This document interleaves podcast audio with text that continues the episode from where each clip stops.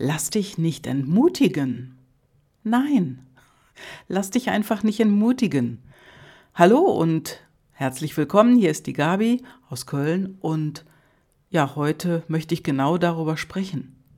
Über Mut, dass der Mut dich verlässt und so passiert es einfach jedem mal irgendwann mal. Nur lass dich nicht entmutigen. Jedenfalls nicht auf Dauer.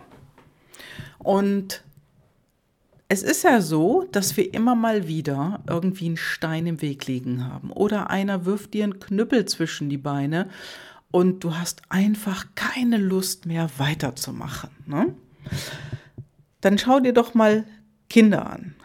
Glaubst du, ein Kind, was gerade laufen lernt, liegt dann auf der Erde und sagt, ich will nicht mehr, ich mach das nicht mehr, ich mach da nicht mehr mit.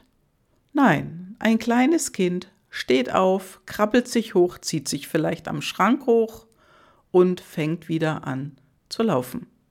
Und ein kleines Kind fällt ganz, ganz oft, fällt ganz, ganz oft, bis es sicher laufen kann.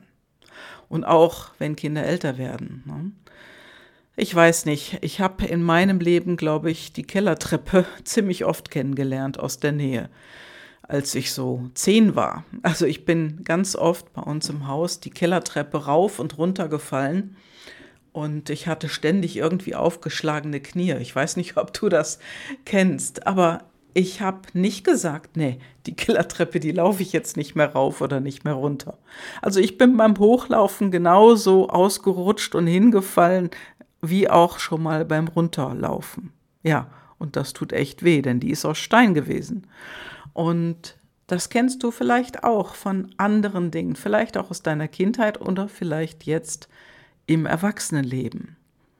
Wie war das denn bei dir? Hast du einen Führerschein eigentlich? Und wie war das bei dir, als du den gemacht hast? Also ich kann mich daran erinnern, als ich meinen Führerschein gemacht habe, da hat es am Anfang nicht so gut geklappt und irgendwann am Ende hat es auch nicht so gut geklappt. Und mein Fahrlehrer meinte in der Stunde vor der Führerscheinprüfung, sagte zu mir, also, du kommst mir gerade so vor, als wärst du jetzt in der ersten Fahrstunde. Ich habe sämtliche Regeln, sämtliche Verkehrsregeln irgendwie, die waren nicht mehr in meinem Kopf. die waren nicht mehr in meinem Kopf und mein Fahrlehrer hat mich ernsthaft gefragt, ob ich wirklich morgen Führerscheinprüfung machen will. Ja. Aber ich habe nicht aufgegeben. Und auch während der Zeit, wo ich meine ganzen Fahrstunden genommen habe, da wollte ich nicht einfach schnell, schnell, schnell und dann fertig sein, sondern ich habe gesagt, so, ich nehme jetzt noch ein paar Stunden obendrauf, die können nicht schaden. Das mache ich, weil ich habe nämlich Autoführerschein und Motorradführerschein gemacht. Und mein Fahrlehrer sagte mir damals, so, wir können jetzt Motorradführer, äh, Motorradstunden nehmen. Wie ist das denn mit deinen Autostunden? Willst du die weitermachen? Du könntest jetzt auch die Autoprüfung machen. Und ich habe gesagt, nö, ich äh, nehme noch zwei, drei Stunden noch mit dazu oder vielleicht auch vier. Das ist mir ganz egal. Ich will alles zusammen im Führerschein machen. Ja, und so habe ich es dann auch gemacht. Ich habe nicht mit 20 Stunden meinen Führerschein gehabt, meinen Autoführerschein. Ich glaube, ich habe 25 oder 26 Stunden gebraucht. Ja und? Macht mich das zu einem schlechteren Autofahrer? Nö. Also da muss ich dir wirklich sagen, manchmal brauchen die Dinge einfach länger und du solltest wirklich nicht den Mut verlieren, sondern dranbleiben. Und diese Sache mit dem Dranbleiben, das ist einfach die Sache auch mit dem Üben. Denn erst mit dem Üben werden wir besser. Und äh, als ich in meiner ersten Fahrstunde das erste Mal am Motorrad gesessen habe, da ist das auch nicht toll gelaufen. Also ich bin nicht umgefallen. Ne? also ich bin schon geradeaus gefahren. Mein Fahrlehrer, der hat mit mir auf so einem Parkplatz geübt. Der war recht groß und wir waren zu zweit. Und äh, der andere Schüler, der den Führerschein fürs Motorrad machen wollte, der konnte schon fahren. Der hatte schon drauf gesessen und hat schon einige Fahrstunden gemacht. Und ich, ich bin das erste Mal auf so eine Maschine geklettert. Also mitgefahren bin ich schon öfters, das ist kein Thema. Aber den Führerschein, da hatte ich noch keine Übungsstunden. Ich bin noch nie auf der Straße vorher gefahren. Und ja, ich bin dann drauf gesessen, bin gestartet und der andere Fahr äh, ja, der Mitfahrer sozusagen, der auch die Fahrschule besucht hat, der lief langsam neben mir her und hat mir gesagt, was ich machen soll. Ja, und als ich dann ein bisschen Gas gegeben hat, da musste er leider ein bisschen schneller laufen. Aber er sagte mir, so, jetzt Gang ziehen, schalten, rauf oder runter, je nachdem, ob ich schneller fahren wollte oder langsamer. Ich war höchstens im zweiten Gang auf dem Parkplatz unterwegs und habe meine Runden gedreht und ich habe Anfahren, Bremsen geübt. Anfahren und Bremsen. Und dann wieder anfahren und wieder ein Stück fahren und dann wieder bremsen. Ja, und ich bin dran geblieben, weil ich wollte meinen Führerschein machen und mir danach ein Motorrad holen. Und für mich war das ganz wichtig, dass ich das lerne, dass ich sicher werde da drin, denn ich habe in der Stadt geübt. Also ich bin aus Düsseldorf, habe dort gewohnt und ich bin mitten in der Stadt in eine Fahrschule gegangen, habe bei dieser Fahrschule gelernt, weiß ich noch ganz genau, Corneliusstraße, Mantai. Genau, Fahrschule Mantai. Ich weiß gar nicht, ob es sie noch gibt. Ich hatte einen super tollen Fahrlehrer und der war so geduldig. Und das ist einfach auch wichtig, als Fahrlehrer Geduld zu haben mit seinen Schülern. Hm? Also das war einfach bei ihm so. Und ich kann mir vorstellen, dass einer seiner PLDs Sicherheitsbedürfnis war. Also ich habe ihn ja schon ewig nicht mehr gesehen. Ich weiß gar nicht, ob es den noch gibt. Aber äh, für ihn war es wirklich wichtig, dass seine ganzen Schüler sicher waren. Und er hat auch immer ganz genau gewusst, war einer soweit oder war er nicht soweit für die Prüfung? Und das hat er auch entsprechend gesagt. Ja, und wenn dann der Führerschein ein bisschen teurer wurde, dann war das eben so. Ne? Und manche haben vorher schon geübt mit irgendwelchen Freunden oder mit dem Vater, mit der Mutter, keine Ahnung. Ich aber nicht. Und deswegen war meine Aufgabe, das in der Fahrstunde zu lernen. Mit dem Auto war das super. Ne? Bin direkt raus ins Auto, habe mich reingesetzt, bin mit meinem Fahrlehrer losgefahren und das hat gut geklappt. Und mit dem Motorrad, ja, da muss ich selber zugucken, dass ich äh, da genug Balance habe, dann meine Gänge hoch und runter schalten kann und Kurven fahre.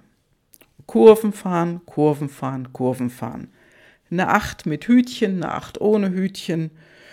Und mein Kollege, der lief nebenher und hat ganz viel mit mir geübt. Und da war ich sehr, sehr dankbar für. Und das hat mir unheimlich viel gebracht, dass beide Geduld hatten. Ja, und ich habe es gut gelernt. Ich habe gar nicht so viele Stunden dafür gebraucht. Nur Mut. Mut darf immer sein und dass dir manchmal vielleicht auch der Mut fehlt für die ein oder andere Sache, das kann ich gut verstehen und wie gesagt, für meinen Führerschein hatte ich meine Begleiter. Die haben mir Mut gemacht und es hat super funktioniert. Und später, als ich meinen Führerschein dann hatte, das hat auch gut geklappt. Und äh, ja, und danach, wenn du danach auf die Straße darfst, mit dem Auto oder mit dem Motorrad, das ist ganz egal, da fängt ja erstmal das richtige Üben an. Und wichtig ist einfach, dass du bei dem, was du machen möchtest, dir erstmal im Klaren darüber wirst, was willst du denn wirklich machen? Was willst du wirklich? Wie willst du dein Leben gestalten? Wie willst du leben? Ja, wie willst du ja, was ist dein Traum? Das muss gar nicht so weit in der Zukunft liegen.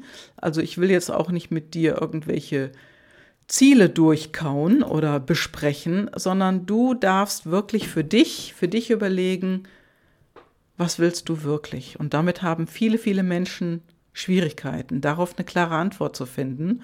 Und ich habe gerade eben mit einer Kundin telefoniert und auch ihr fällt es schwer, darauf eine Antwort zu finden.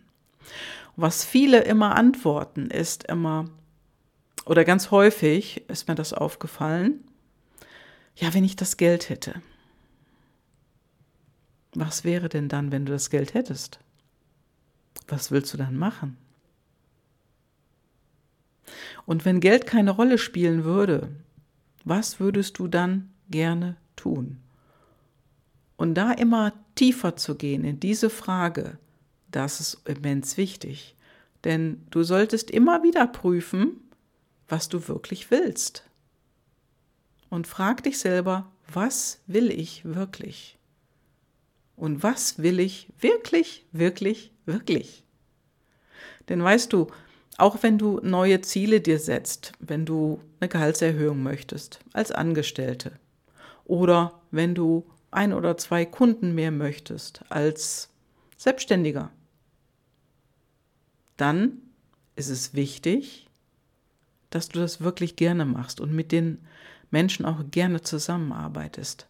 Denn eine Gehaltserhöhung, um einen höheren Gehaltscheck zu bekommen, dafür arbeitest du ja nicht sondern du arbeitest ja für das, was du gerne machst. Also für da gibt es ja irgendwo ein Ziel. Vielleicht mit anderen Menschen, vielleicht auch ein besonderes Produkt vertreiben, keine Ahnung. Was ist das, was du wirklich willst? Tja, denn die meisten Menschen haben, wenn jetzt die Gehaltserhöhung dann am Konto ist, irgendwo nur eine kurze Freude daran. Und irgendwann, ja, dann kommt wieder die Unzufriedenheit oder dich verlässt der Mut. Dann ist es wieder an der Tagesordnung, das zu überprüfen. Und wichtig dazu sind tatsächlich die PLDs. Wenn du deine PLDs kennst, dass du da immer drauf schaust und das auch mit deinem PLD abgleichst. Ob du Ziele hast, die deine PLDs bedienen, oder ob es vielleicht sogar was ganz anderes ist, wo deine PLDs eben nicht bedient werden. Und deine PLDs sind ja deine intrinsische Motivation, deine inneren Antreiber. Ja, und meine Kundin, die, die wird ein Seminar besuchen, also um etwas in der Gesundheitsbranche zu lernen. Die hat schon äh, eine Heilpraktika-Ausbildung gemacht und bereitet sich jetzt auch auf die Prüfung vor, macht aber weiter. Die lernt weiter. Die bleibt also dabei. Nur hat sie mir vorhin gesagt, ich weiß gar nicht, warum ich das mache. Und dann habe ich gesagt, schau mal auf deine PLDs, was steht denn da? Ja, und sie hat eine Ambivalenz, die heißt Wissensdrang und Pragmatismus. Und Wissensdrang heißt, ich will alles wissen. Und das hat sie wirklich hoch ausgeprägt, denn sie ist neugierig, sie will alles wissen. Und im Gesundheitssektor gibt es so viele interessante, spannende Dinge, das ist unglaublich. Ja, und sie lernt gerne. Sie, sie ist interessiert an Problemlösungen, sie will die Wahrheit wissen. Sie reflektiert, ist wissbegierig und sie hat auch Spaß am Lernen. Und auf der anderen Seite, da ist der Pragmatismus. Also Wissensdrang und Pragmatismus, das ist pärchenweise. Unsere PLDs treten paarweise auf. da gibt es immer zwei Seiten. Und alle beiden Seiten sind gut. Und sie hat die in der Ambivalenz. Und das ist der Pragmatismus. Das bedeutet, ich will praktisch handeln. Und dann sagte sie zu mir, ja, aber ich lerne überhaupt im Moment keine Leute kennen, die das wissen wollen, die da gesünder werden möchten, die gesünder leben wollen, die, denen es gut gehen soll. Ja, und das hat ihren Pragmatismus genervt. Sie möchte praktisch handeln, das heißt umsetzen, was sie gelernt hat. Wissen ist dann auch, ja, auch ein Mittel zum Zweck, also vieles Wissen, um jemanden anderen schnell zu helfen. Und sie ist praktisch, sie ist ein praktischer Mensch und anwendungsorientiert. Das ist der Pragmatismus. Also sie hat beide Seiten. Das heißt, Sie will beide Seiten bedienen. Und im Moment kriegt sie das noch nicht hin. Und manchmal verlässt dadurch, verlässt sie dadurch der Mut. Dann wird sie wieder so ein bisschen mutlos und geht dann wieder ran und auf dem Weg, ja, da unterstütze ich sie, dass sie den Mut behält und weitergeht und ihr Ziel erreicht, für das, für das sie brennt. Und das ist etwas, wo du bei dir auch einfach mal wirklich mehr hinschauen darfst. Was ist es wirklich? Und sag jetzt nicht, ach, wenn ich mehr Geld hätte, würde ich das und das. Tu doch mal so, als wenn Geld keine Rolle spielen würde, als wenn Geld egal wäre. Hm? Was würdest du dann wirklich, wirklich machen? Was ist dir persönlich wichtig? Und das sollte nicht aus deinem Ego entspringen. Es, du kennst bestimmt den Spruch, ne? Geld spielt keine Rolex. Ja, wenn du dir gerne eine Rolex kaufen möchtest, dann mach das. Aber wie lange macht die dich glücklich? Was ist wirklich wichtig für dich? Und dann schaust du mal, wie du ein Ziel kreieren kannst, wie du ein Ziel aufschreiben und formulieren kannst, um es dann auch zu erreichen. Denn wichtig ist, immer konkret und präzise dorthin zu schauen. Und möglicherweise hast du Ängste. Ja, gut. Möglicherweise verlässt dich auch der Mut. Okay. Dann wirst du abgeleckt von deinem Ziel oder jemand anders lenkt dich ab, hält dich davon ab, und dann kannst du irgendwann mal wieder drauf zusteuern. Ja, okay. Nur der Mut verlassen oder aufzugeben, wenn das keine Option für dich ist, dann gehst du ja weiter. Und wichtig ist einfach, dass du zu 51 Prozent, nur zu 51 Prozent den Mut behältst. Und die anderen 49 Prozent, wo dich ab und zu mal der Mut verlässt, die sind in der Minderheit. Geh einfach weiter und lerne deine Personal Life Driver, deine intrinsischen Motivatoren kennen, um da einfach eine größere Sicherheit, mehr Klarheit und ein größeres Selbstbewusstsein herauszuziehen. Denn das kann ich dir sagen, das ist dann hinterher so. Du wächst damit, mit dem Wissen darüber. Ja, und jetzt, ja, jetzt wünsche ich dir, dass du mehr Mut für deine Ziele hast, dass du mehr Mut bekommst, dass du mutiger wirst. Ja, und wenn du einmal über deine Lücken und Stolperfallen sprechen möchtest, dann melde dich einfach bei mir. Du hast meine E-Mail-Adresse, hast meine Telefonnummer. Melde dich und dann reden wir mal darüber. Okay. Bis dann. Ciao, ciao. Deine Gabi.